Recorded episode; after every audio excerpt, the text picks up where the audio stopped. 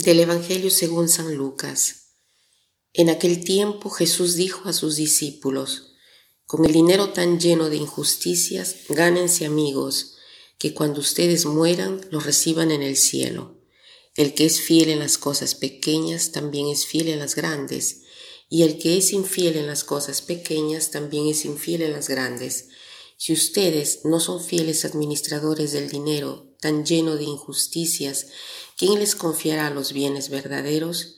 Y si no han sido fieles en lo que es de ustedes, ¿quién les confiará lo que sí es de ustedes?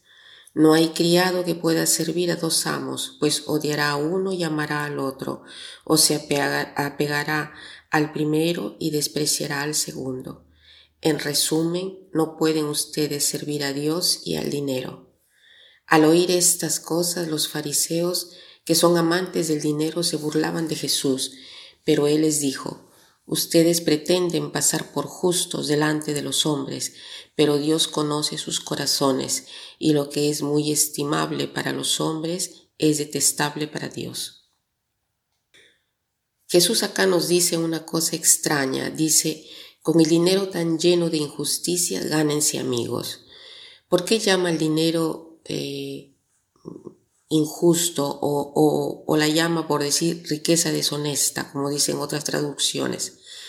La riqueza puede ser deshonesta por varios motivos. Puede ser a veces porque quien es rico acumula riqueza con dinero deshonesto o de repente acumula riqueza y nosotros nos apegamos, lo apegamos al corazón. Así lo hacemos un ídolo más importante que Dios. Y puede ser deshonesta porque a veces esclaviza, nos hace servidores de la riqueza, nos hace esclavos de los bienes que tenemos y nos atan el corazón y nos hacen olvidar a Dios.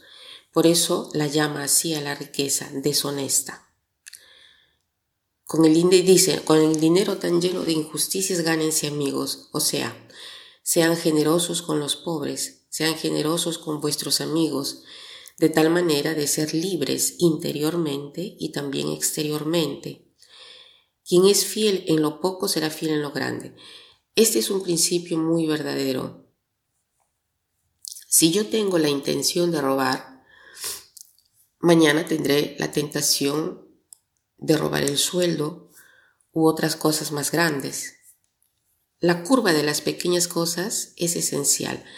Nuestra vida está hecha de pequeñas cosas, de momentos, está hecha de, de, de, pequeños momentos y que si yo estoy atenta a estas pequeñas cosas o atento, entonces estaré atento en las cosas importantes, en las cosas grandes, ¿no? Hagámonos el propósito hoy de ver cuáles son las pequeñas cosas que paso por alto, las pequeñas cosas que quizás las considero insignificante, cosas eh, que seguro me podrían cambiar el carácter, porque si yo pongo atención en estas cosas pequeñas de cada día, me puedo dar cuenta de la importancia de cada cosa y por lo tanto, cuando tendré que afrontar cosas importantes, seré perfecto.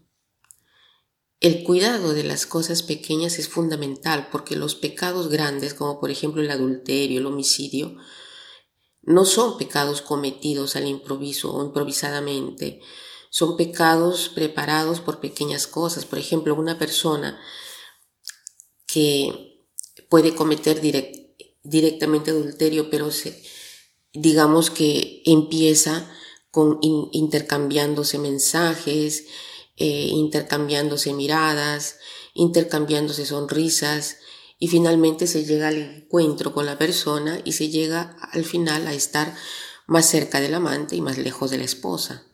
Entonces hoy propongámonos de estar atentos a las pequeñas cosas. Por ejemplo, podemos estar atentos hoy día a la puntualidad. Es una cosa pequeña, ¿no? Porque seguramente dan un minuto más, un minuto menos, no es que se cae el mundo. Pero si tengo la costumbre de llegar siempre tarde a las citas, no seré jamás puntual. Y para terminar, quiero citar esta frase que dice así, las pequeñas cosas son responsables de grandes cambios. Las pequeñas cosas son responsables de grandes cambios. Que pasen un buen día.